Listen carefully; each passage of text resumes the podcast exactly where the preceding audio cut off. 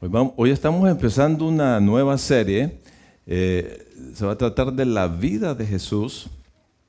Y cuando, cuando yo pienso en la vida de Jesús, eh, pues yo pienso en lo que en lo que él se basó durante estuvo aquí en la, en la tierra. Él tuvo una, un propósito, tuvo una, una, una, misión, ¿verdad? Y fue hacer la voluntad de Dios, de Dios Padre salvar a los perdidos. Él tenía ese, ese objetivo, eh, eh, darnos salvación a todo el mundo. Y de eso vamos a estar hablando este, este mes. Eh, hoy vamos a ver la pasión de Jesús. El próximo domingo vamos a estar hablando sobre la resurrección, un evento muy importante. Si, sin eso, si eso no hubiera pasado, no estuviéramos aquí. Eh, vamos a estar ya hablando también del el llamado que el Señor nos hace, nos invita, nos invita a, que lo sigamos, y lo que implica seguirle, el, costo que tiene para nosotros. Y al final, el último tema, vamos a estar hablando sobre la misión que Él nos dejó. Y todo este, toda esta serie eh, va a ser un preámbulo de lo que vamos a estar haciendo el 30, 30 de abril, el 30 de abril es el último domingo de este mes. Eh, vamos a tener un taller de evangelismo para todos. Es, yo, yo, le, yo le, podría decir que es eh, obligatorio para todos. ¿Sí? Porque si queremos ser seguidores de Jesús, pues tenemos que estar bien bien afilados en lo que el trabajo que nos ha dado. Entonces, eh, eh, a la una y media vamos a cambiar la hora ese domingo porque aquí vamos a estar un par de horas.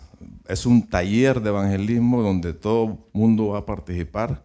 Una y media, aquí una y media. Eh, vamos, a, vamos a tener bocaditos y vamos a, vamos a estar aprendiendo eso, cómo dar el evangelio. Así que de eso se trata, eh, lo que vamos a, hablar todo este mes, ya, ustedes lo saben, pero es bueno refrescarlo.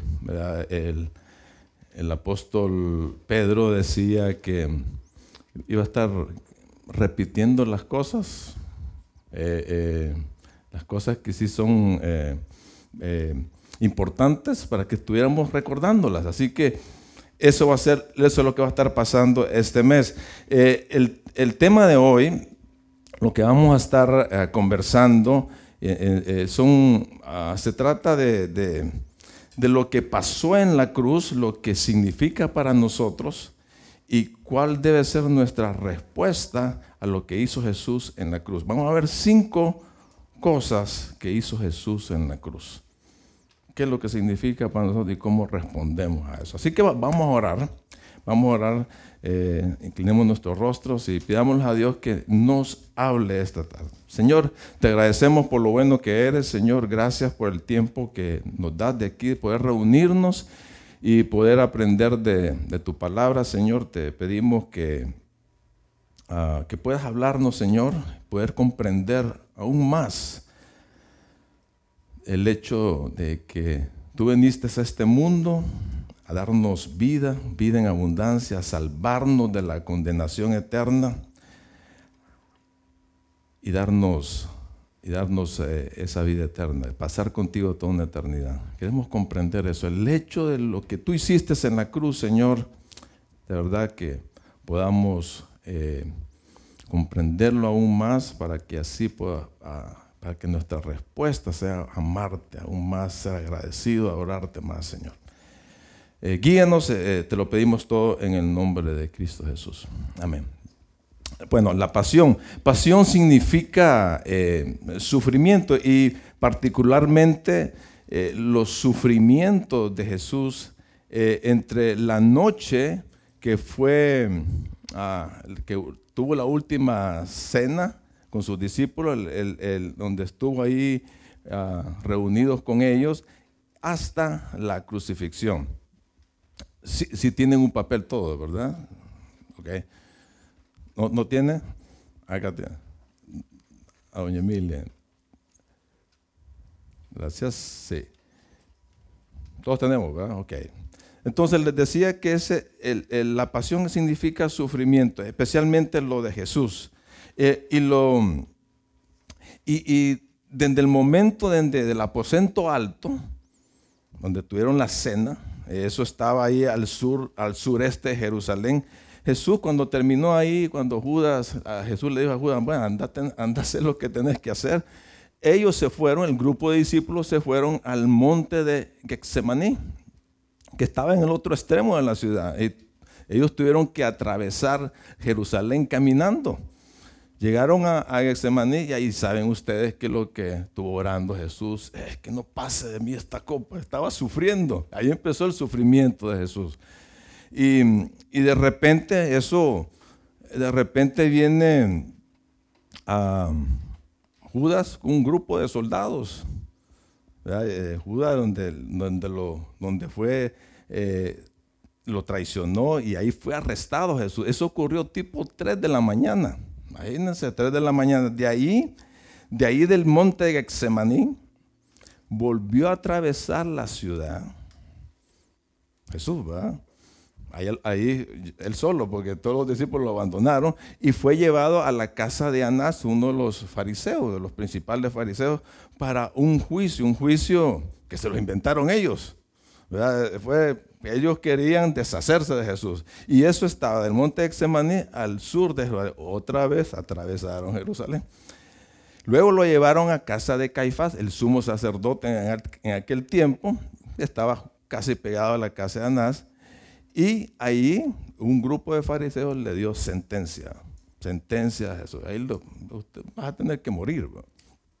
Pero ellos no podían ejecutar esa sentencia, tenía que ser la autoridad romana. Ellos no podían hacer eso. Así que lo llevaron a Pilato. Pilato estaba a otro extremo de la ciudad. Tuvieron que atravesar de nuevo Jerusalén. Y ahí este, le dice, bueno, este, mejor llévenselo a Herodes, es jurisdicción de él. Lo, lo, llevaron a donde Herodes, que estaba en otro extremo también. Volvieron a atravesar a Jerusalén. Y Herodes le dijo, bueno, mejor llévenselo, yo no puedo hacer nada, llévenselo a Pilato. Y ahí donde, donde volvieron de nuevo a Pilato, y ahí Pilato, eh, que quiso eh, decirle, bueno, este, este hombre no debe nada a nadie, o sea, no es culpable. Y, ahí donde le digo, bueno, ¿qué quieren que le suelte a Jesús o a el otro, ¿cómo se llama? Barrabás. Y todo el mundo, como ya estaban, ya estaban de acuerdo todo el mundo, hasta, hasta la gente, ya los fariseos ya los tenían eh, cuenteados. Entonces, de crucifíquenle, crucifique. Ahí Pilato dio la orden eh, de condenarlo a ser crucificado. Después de esa sentencia, Jesús a Jesús lo llevaron donde estaban la guarnición de los soldados romanos. Y ahí ya saben lo que pasó. Le hicieron una corona de espinas, se lo pusieron en su cabeza, eh, bromearon, se burlaron de él, le pegaban, pues hicieron de todo hasta que de repente le quitan la ropa, agarran un látigo de, cuero que, eh, que generalmente tenían huesos en la punta o pedazos de metal y empiezan a darle latigazos a Jesús. Después de eso, el mero día de la crucifixión, exigían a que llevara la viga transversal de, la cruz, la llevara cargando sobre sus hombros hasta el sitio donde iba a ser ejecutado. Ahí va Jesús, cruzando de nuevo Jerusalén. Bueno, para no alargarles el cuento, lo Jesús desde las 3 de la mañana, hasta el día de 8 de la mañana, estuvo cruzando Jerusalén, como seis veces se lo, se lo caminó por todo a Jerusalén. Luego cuando llegan al Gólgota, o el Cerro de la Calavera, Calavera, este, allí fijan el transversal con el, poste vertical de, la cruz, ahí lo fijan, acuestan a Jesús, agarran unos clavos de 7 pulgadas con cabeza y empiezan a clavarlo en las manos y en sus pies. el, método de los romanos era, no lo ponían recto los pies, lo, un poco así, y ahí lo clavaron. Ahí lo clavaron, y de verdad que la cruz era una forma horrible, horrible, súper horrible para morir. Y ahí estaba Jesús. Imagínense cansado, sufriendo, con dolor de la flagelación, de todos los latigazos que le hicieron, sudando, con calambres, con mareo, apenas respiraba, esa posición ahí en la cruz, que apenas se respiraba, la vergüenza, todo el mundo burlándose de él. ¿Se imagina el sufrimiento de él? Por amor a nosotros. Una vez colgado, que Jesús tuvo como seis horas aproximadamente ahí, de entre nueve de la mañana a tres de la tarde. Las primeras horas, las primeras tres horas, ah, él empezó a hablar y a hacer unas palabras. Primero se, se refirió a toda la gente que estaba ahí. ¿Cuáles fueron las primeras palabras? Padre, perdónalos porque no saben lo que hacen. Al rato vio a su mamá, a María y a su discípulo amado. Madre, he ahí tu hijo. Hijo, he ahí tu madre. Al rato volvió a hablar y empezó los que estaban, habían dos ladrones ahí a su lado. Y empezó a hablar con ellos. Eh, uno le decía, estaba, se estaba burlando de él. Y el otro, el otro empezó a hablar, entiende lo que Jesús, quién era Jesús, él le explica eso y le da seguridad. Y le dice, te aseguro que vas a estar conmigo en el paraíso. Le dio seguridad eterna, imagínense en esos, en esos últimos momentos de, de agonía que estaban. Pero al mediodía, al mediodía surgió el sufrimiento más terrible que Jesús había pasado. No era nada lo que le habían hecho antes, sino que en el mediodía fue. Y hay un pasaje en Mateo, Mateo 27, versos 45 y, y 46, dice, dice lo siguiente. Desde el mediodía descendió oscuridad sobre toda la tierra hasta las tres de la tarde.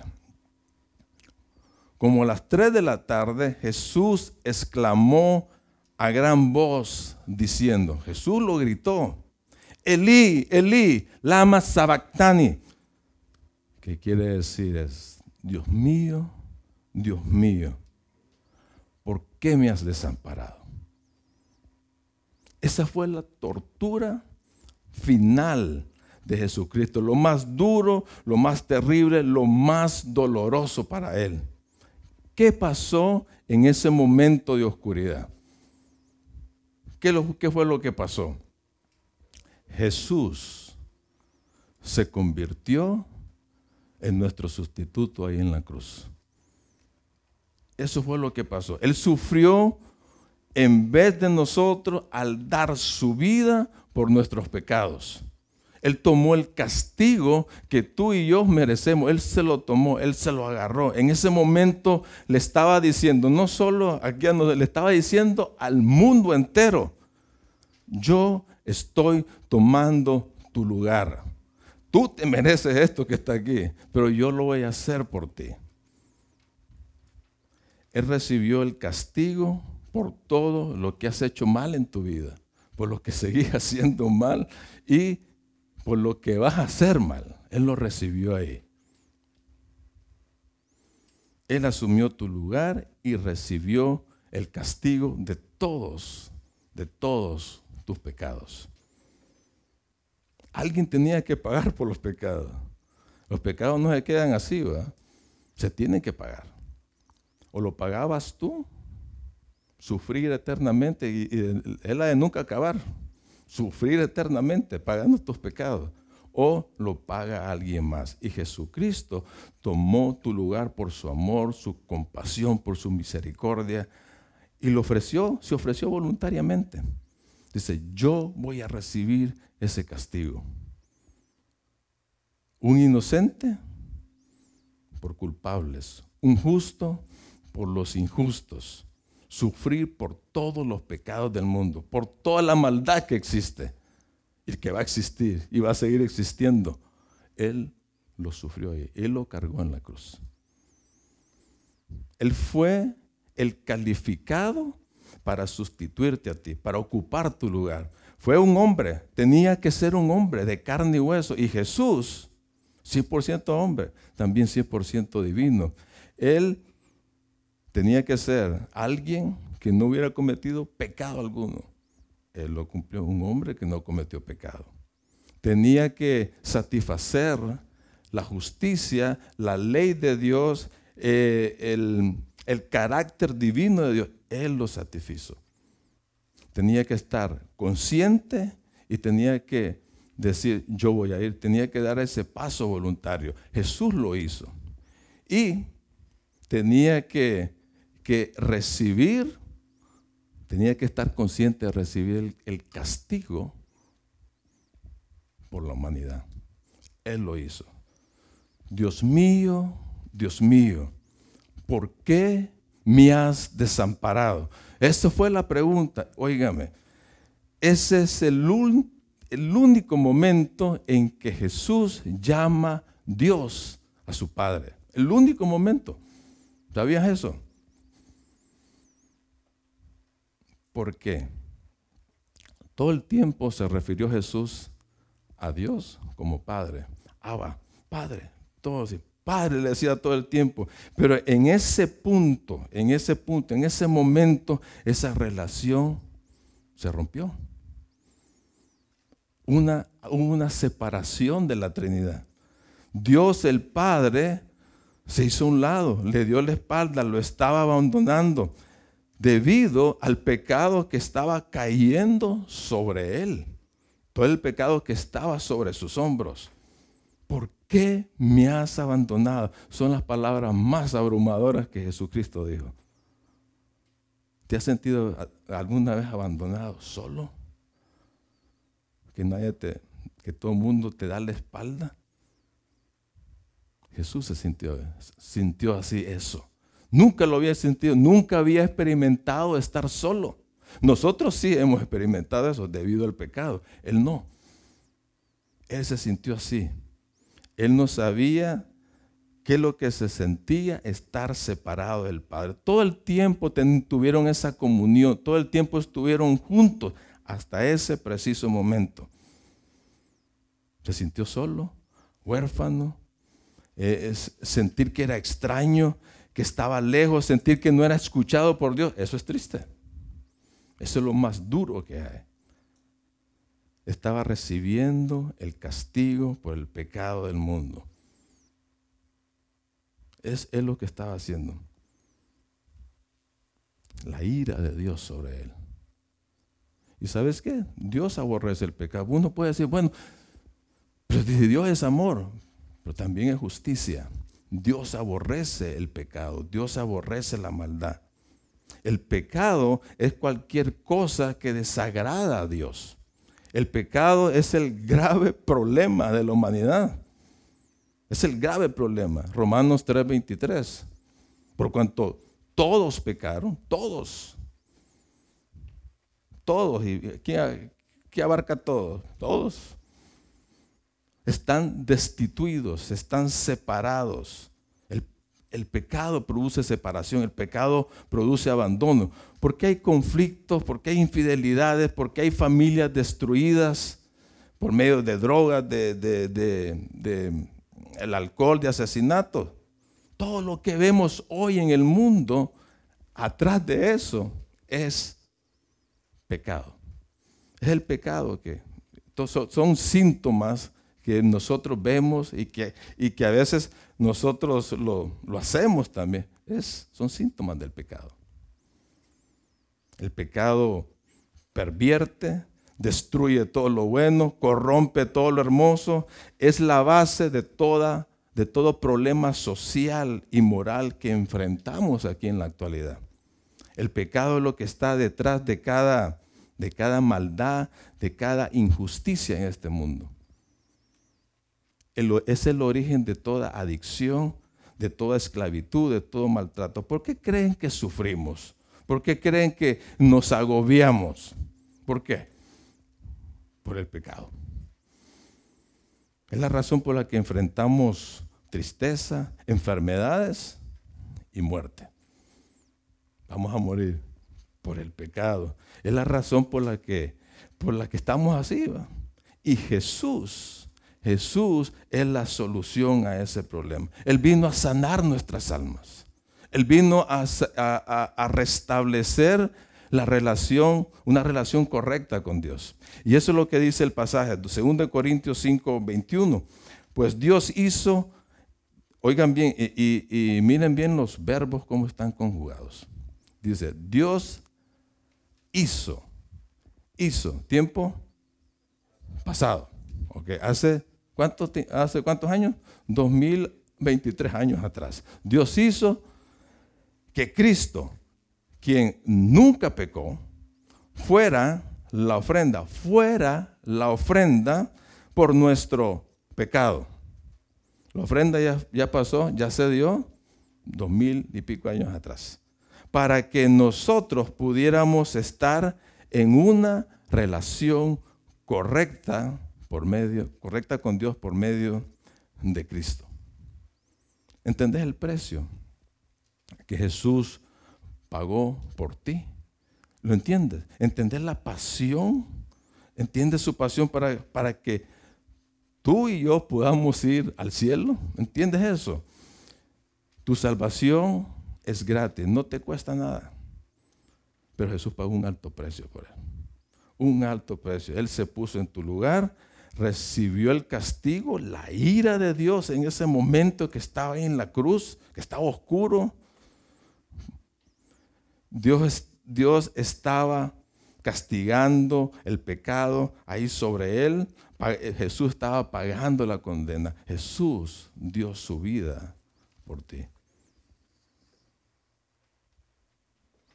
Después, Juan 19, 28 al 30. Después de esto, dice este pasaje, sabiendo Jesús que ya todo se había consumado. Encierren esa palabra. Todo se había consumado. Para que se cumpliera la escritura, dijo, tengo sed, tengo sed. Y ahí había una vasija llena de vinagre. O sea que para la sed cuando el vinagre. ¿Quién sabe? Entonces pusieron en un hisopo, una vara, una esponja empapada en vinagre y se le acercaron, se le acercaron en la boca. Cuando Jesús recibió el vinagre, dijo, consumado es. Y habiendo inclinado la cabeza, entregó al Espíritu, murió. Consumado es. El grito que sacudió el mundo, el grito de victoria. Tuvo, Jesús tuvo que humedecer sus labios resecos y la garganta reseca para expresar en alta voz, para decir que ya estaba hecha la voluntad de Dios. Su propósito aquí en la tierra ya estaba cumplido. Consumado es. Es una frase que tiene un gran significado. Dos palabras que son bien importantes para ustedes y para mí y para todo el mundo. Jesús cumplió lo que Dios le había encomendado. Mucho en su vida, cuando andaba con sus discípulos, Él lo, decía. Eh, dice, mi comida es que yo haga la voluntad de mi Padre y que acabe su obra. Eso lo dijo muchas veces. Jesús había terminado su misión en este mundo. Él murió con todo resuelto para la humanidad, para todos los hombres. Estaba resuelto todo. Si Él no hubiera dicho eso, tú no estarías aquí. nuestro futuro eterno con Dios no existiría. si el otro futuro eterno en la condenación sí existiría.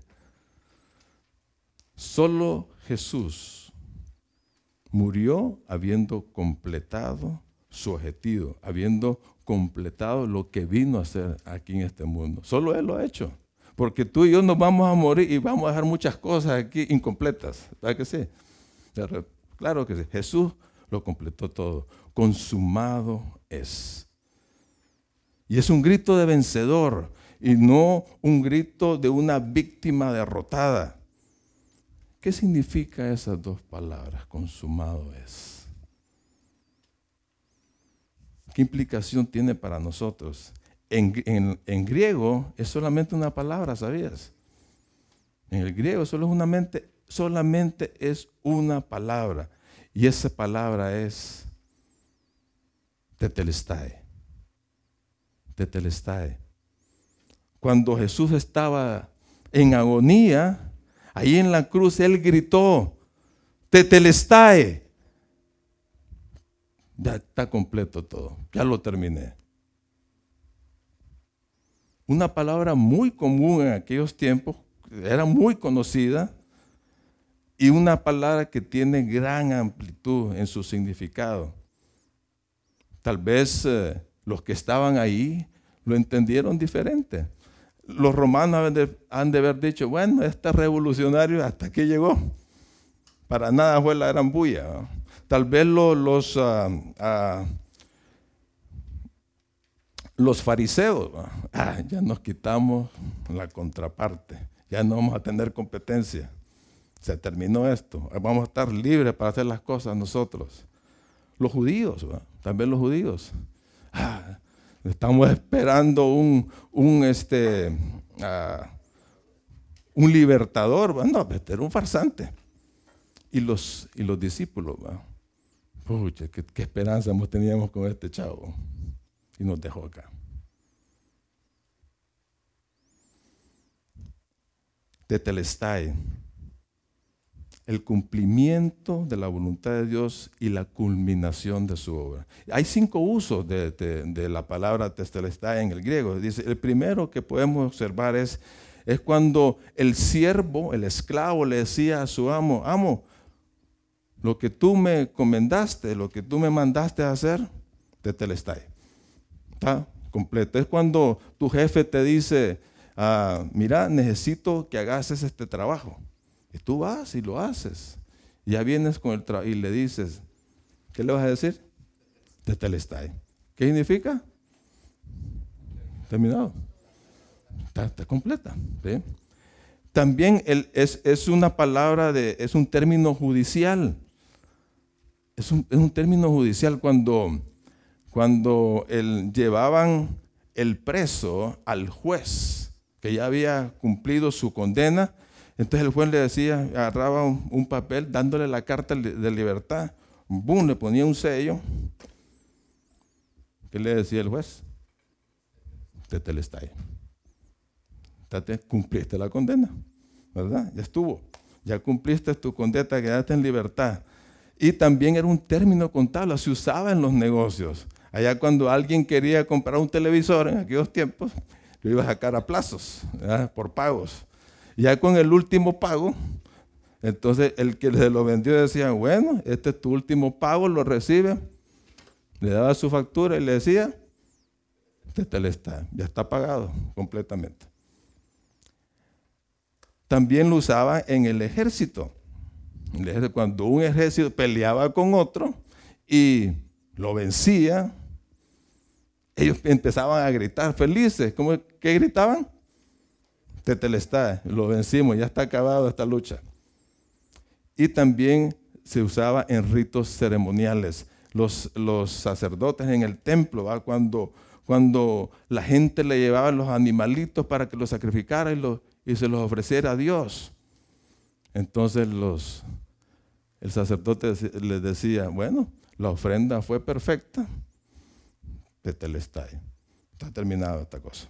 Así que tetelestai, sinónimos terminado, consumado, pagado, acabado, cumplido, está hecho. Ese es el significado. Ahora, ¿qué cumplió Jesús en la cruz? ¿Qué fue lo que terminó? ¿Qué significa tetelestai para nosotros? Hay cinco cosas que Jesús cumplió en la cruz.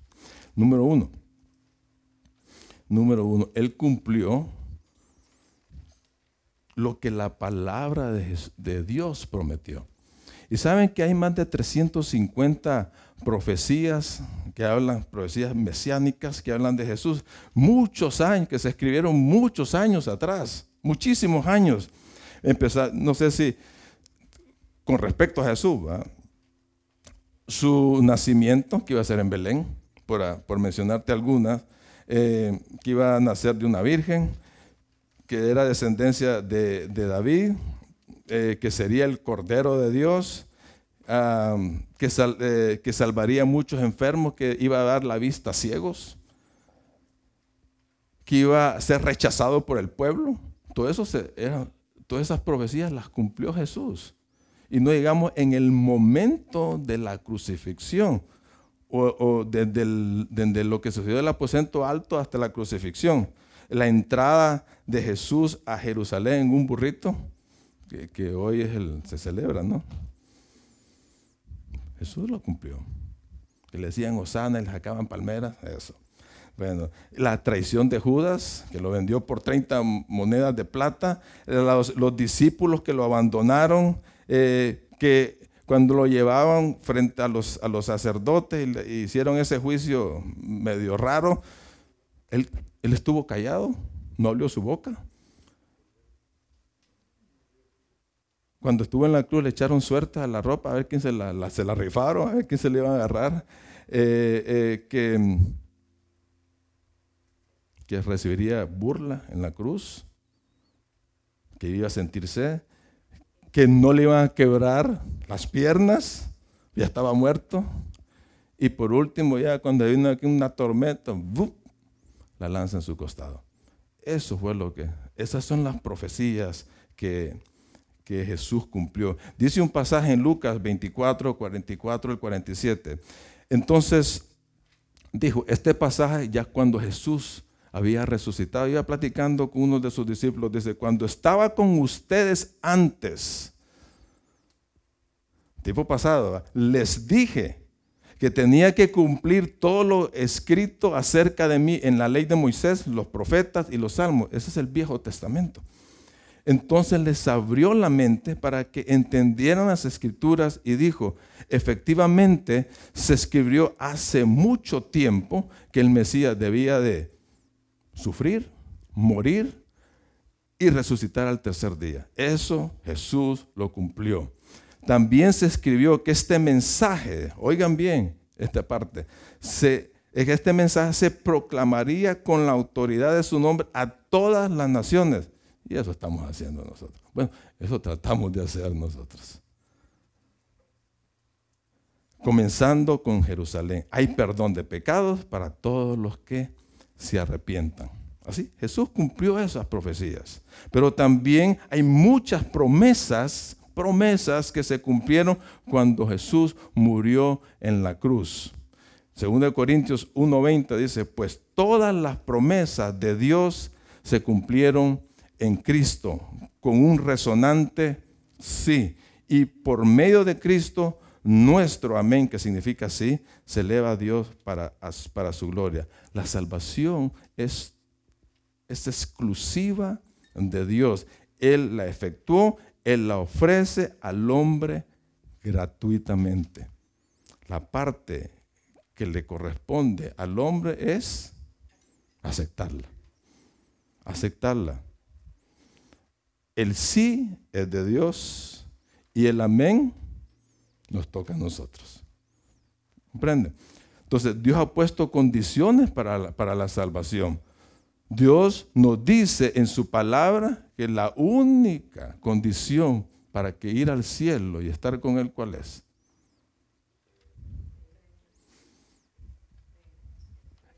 Ah, ah, con seguridad, díganlo. ¿Ah?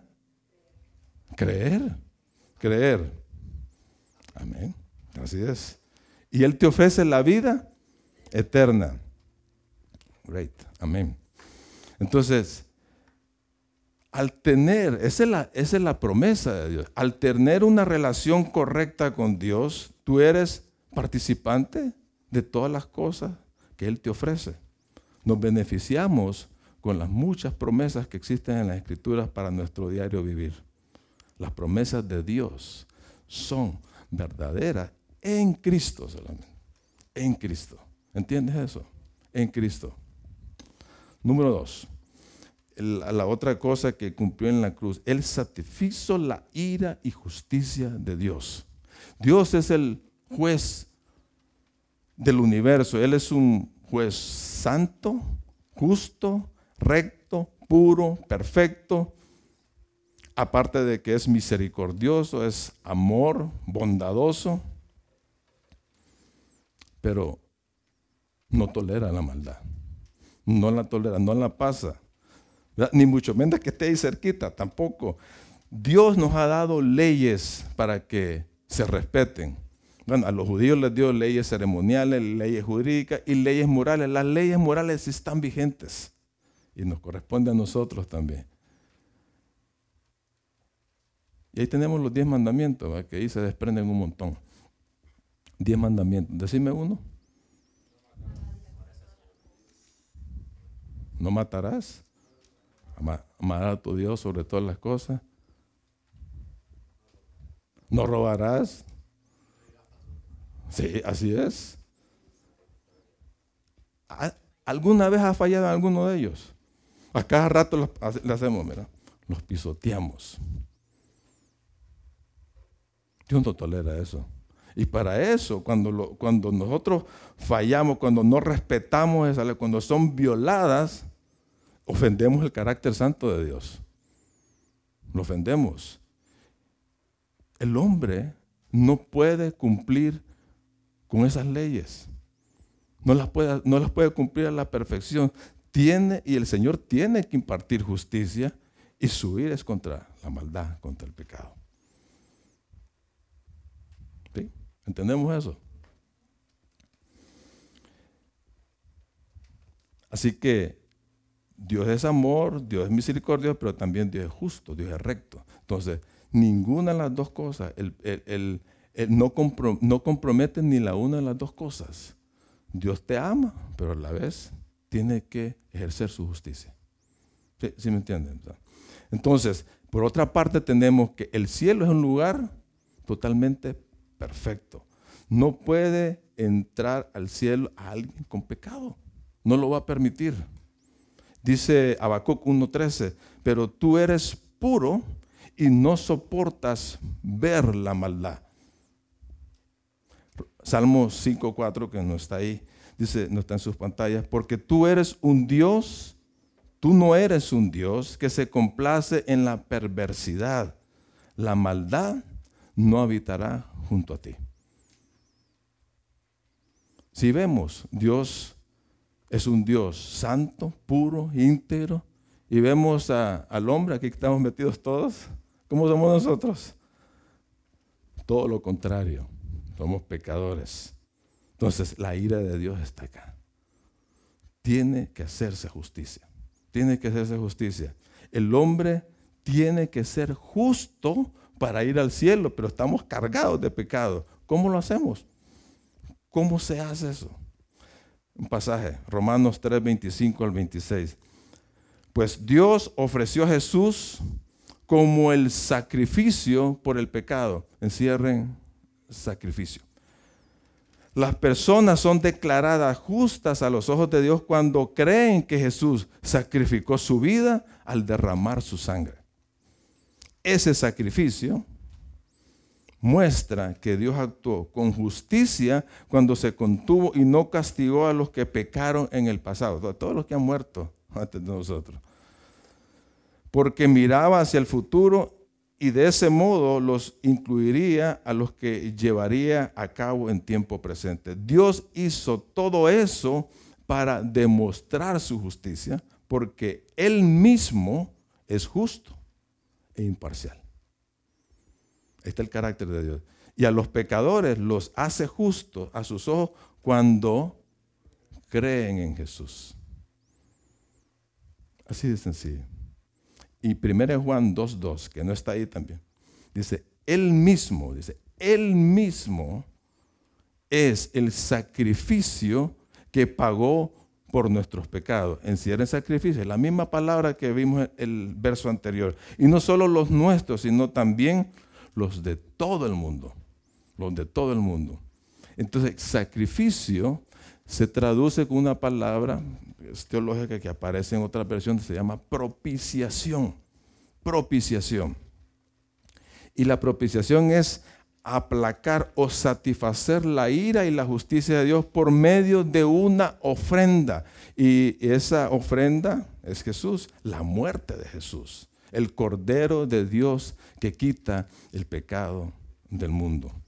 ¿Y cómo se hacía eso? Bueno, en el Viejo Testamento vemos un montón de rituales. Si se fijan eso, Dios eh, como que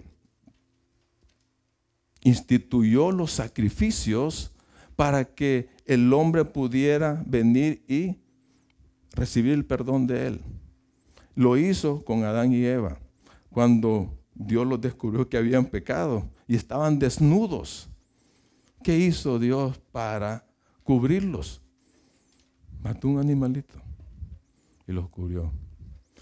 Ahora, si vamos más adelante, el pueblo de Israel en Egipto, para que ellos pudieran salir de, la esclavitud egipcia, él tuvo que decirle, miren, yo voy a matar a alguien. Tienen que matar a alguien. La familia, cada familia tiene que matar a alguien y rociar la sangre en los dinteles de la puerta. Y la muerte va a pasar ahí y no les va a hacer nada. Eso fue un sacrificio. Después instituyó lo que es el tabernáculo. El tabernáculo ya había un sacerdote ahí, que venía el pueblo judío una vez al año a ofrecer, a ofrecer un sacrificio para el perdón de sus pecados. Y se lo llevaba al sacerdote. El sacerdote lo que hacía matar la ovejita, que tenía que ser pura, perfecta, sin, sin, ningún daño, lo mataba, iba a rociar la sangre en una mesita que le llaman el propiciatorio. Ahí rociaba la sangre y habían dos querubines ahí. Y cuando rociaba la sangre, el carácter, la justicia de Dios quedaba satisfecha. ¿Sí? Sin, sin, derramamiento de sangre no hay perdón, dice la palabra. No hay perdón. Entonces, ese, ese era, ese era los, eh, los rituales. Jesús es el sustituto de ese animal del corderito. Cuando, cuando Juan lo presentó a Jesús, a toda la gente que lo seguía, ¿qué les dijo? Señores, este es el Cordero de Dios que quita el pecado del mundo. Él es el que va a sufrir, en vez de los rituales que están haciendo, Él es el que va a sufrir ahí en la cruz. Es la perfecta ofrenda aceptable delante de Dios. Jesucristo se sacrificó por ti, por mí, por todo el mundo. Él fue la compensación por la ofensa a Dios. La ira de Dios cayó sobre él y su justicia quedó completamente satisfecha.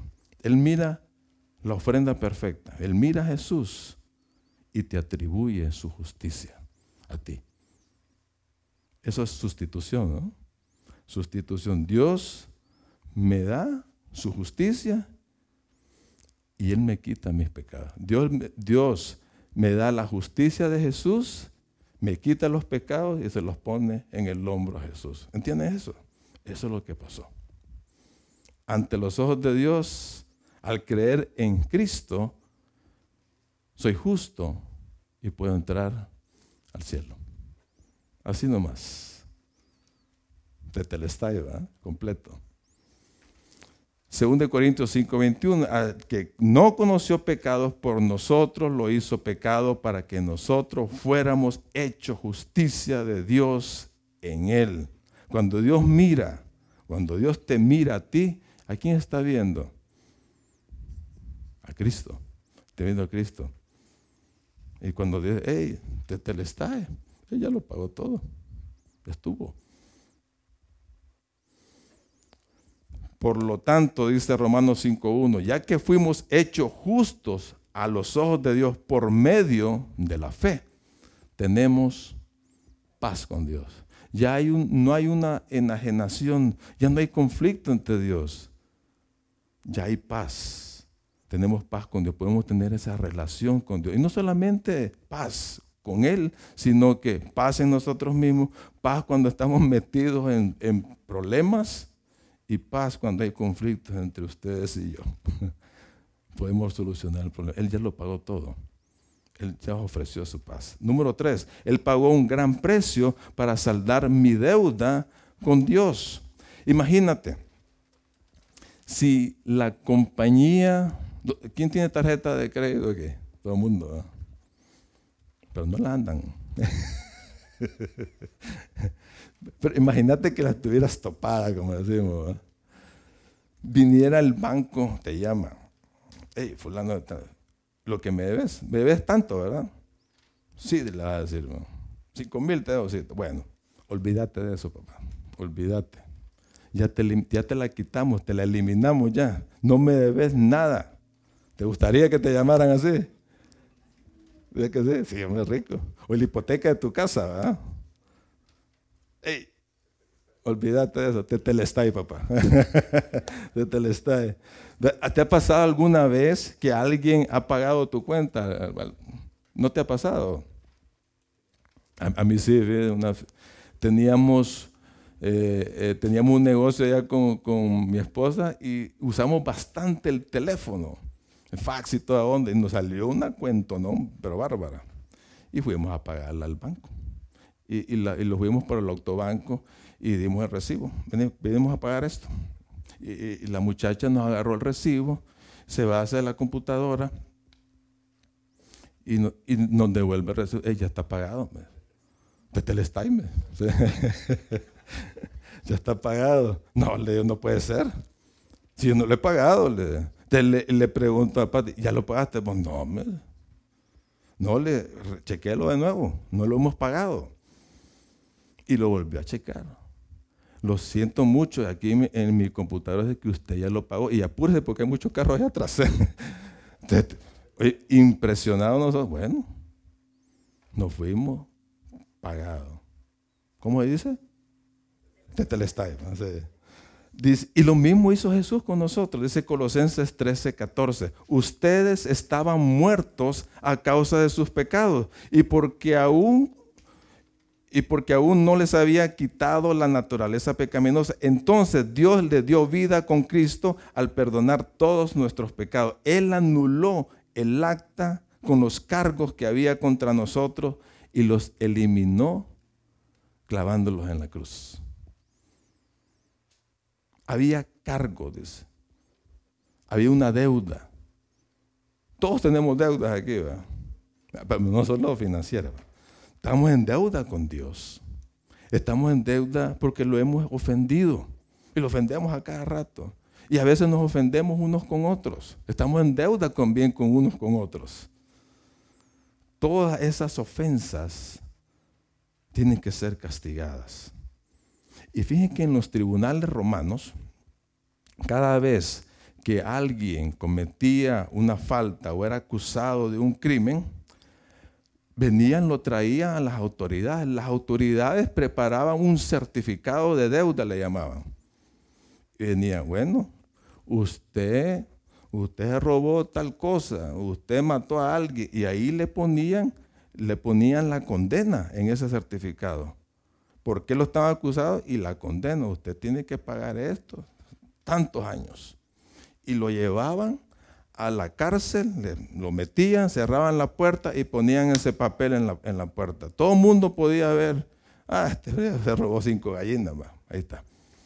Por, razón tiene que estar ahí y el tiempo que tenía que estar. Una vez cumplida la condena, lo volvían a sacar y traían el papel todavía arrugadito, viejo ya, y se lo ponían al encargado, la autoridad.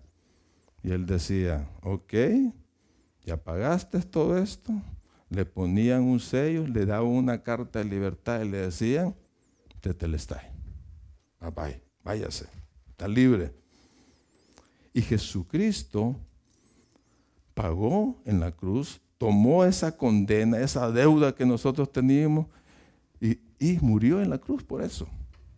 Él la agarró exacta y la clavó en la cruz, como dice el pasado, dando un perdón completo y total de nuestros pecados. Él te dio la libertad, ya no estás preso, Ya, ya, ya no hay una condena de ir al infierno. Ya lo pagó todo el Señor. No necesitas estar pagando por tus errores. Tetelestai. Eso fue lo que dijo Jesús. Ya está pagado completamente. Una, una vez una ancianita de ochenta y pico de años se fue a la compañía de seguros diciendo, se sentó con el, con, ¿cómo le dicen? A los agentes de seguros, dile, señor, perdóneme, mi marido murió hace cinco años, ya no puedo seguir pagando el seguro de él. El, agente le dijo, oiga señora, no se preocupe por eso. Él ya lo pagó todo. Más bien usted debe recibir la cantidad por, la, por, la, por, por lo que estaba asegurado su esposo. Es lo mismo que hizo Jesús. No tienes que estar pagando nada porque Él ya lo hizo. Más bien, ponte a disfrutar lo que te ofrece el Señor. ¿Sí? No necesitas apartar. Él pagó con su vida tu deuda de pecado. Número cuatro, te libera de la esclavitud de Satanás.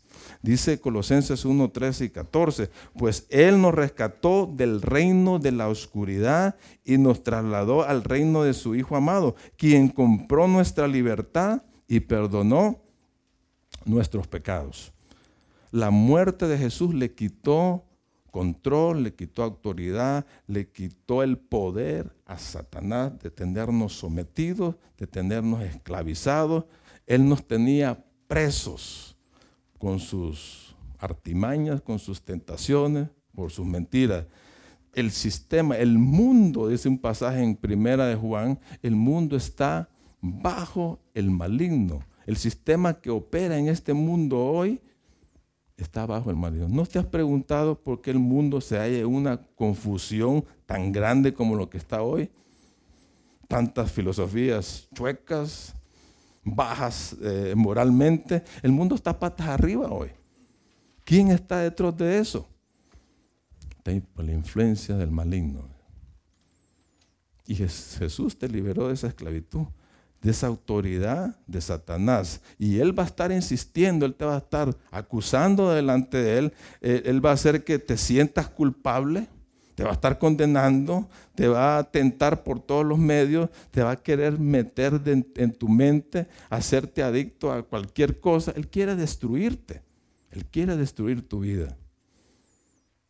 Pero Jesús lo venció en la cruz te liberó de su esclavitud. Él compró con su vida tu libertad y tu perdón en la cruz.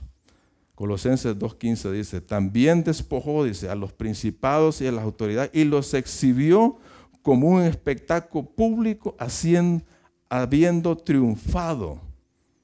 Triunfado, ganó la victoria, ganó la batalla, tetelestai sobre ellos en la cruz. Ya no tiene ninguna autoridad el, Satanás, no tiene ningún derecho legal para decirte lo que tenés que hacer. Porque ya tenés a Jesucristo en tu vida. Ya, ya no te puede mandar, ya no te puede tocar.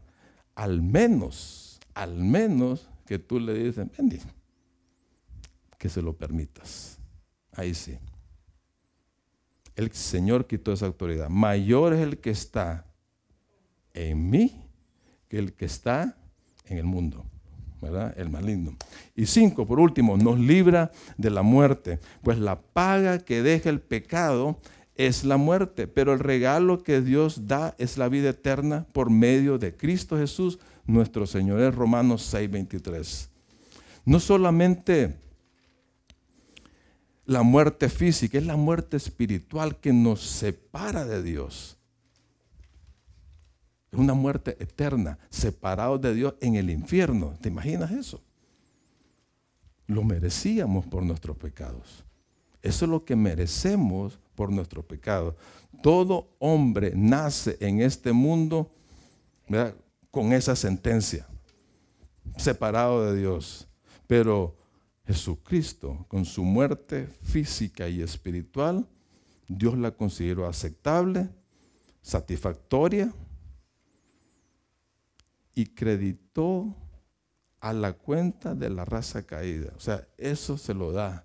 Su muerte se lo da, lo da a todos nosotros. Es, lo que cambia. Quita esa sentencia de una vez para siempre a toda persona que cree en Él.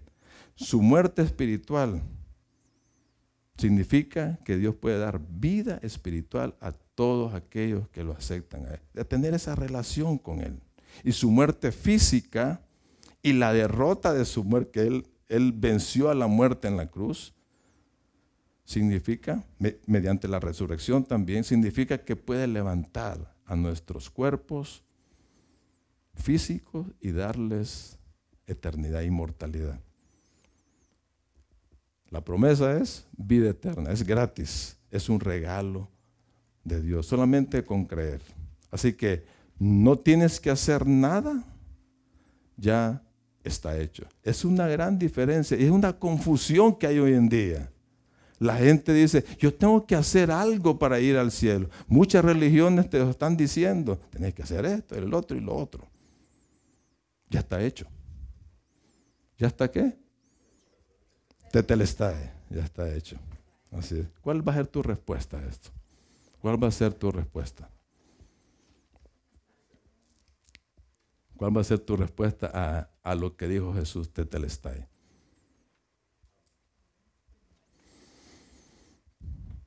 Lo que muchos hicimos, yo lo hice hace treinta y pico de años atrás. Yo me arrepentí, yo cambié mi mente. Yo andaba metido en otra onda. Y lo acepté como mi salvador personal. Esa es una respuesta.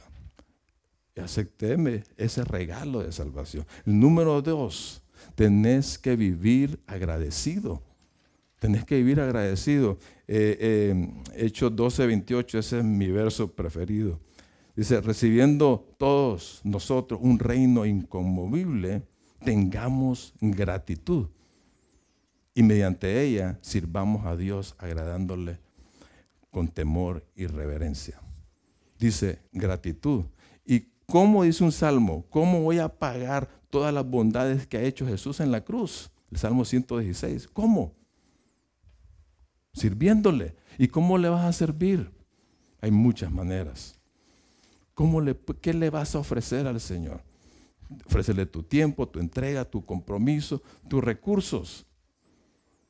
Entrégale tu vida. Sírvele, es lo mejor que puedes hacer. Y por último, otra respuesta. Comparte las buenas nuevas comparte las buenas nuevas. Es lo que, lo que nos queda. En realidad no es que el Señor sea lento para cumplir su promesa, como algunos piensan. Al contrario, es paciente por amor a ustedes. No quiere, dice, no quiere que nadie sea destruido. Quiere que todos se arrepientan. Todos. Eso es tu trabajo y el mío.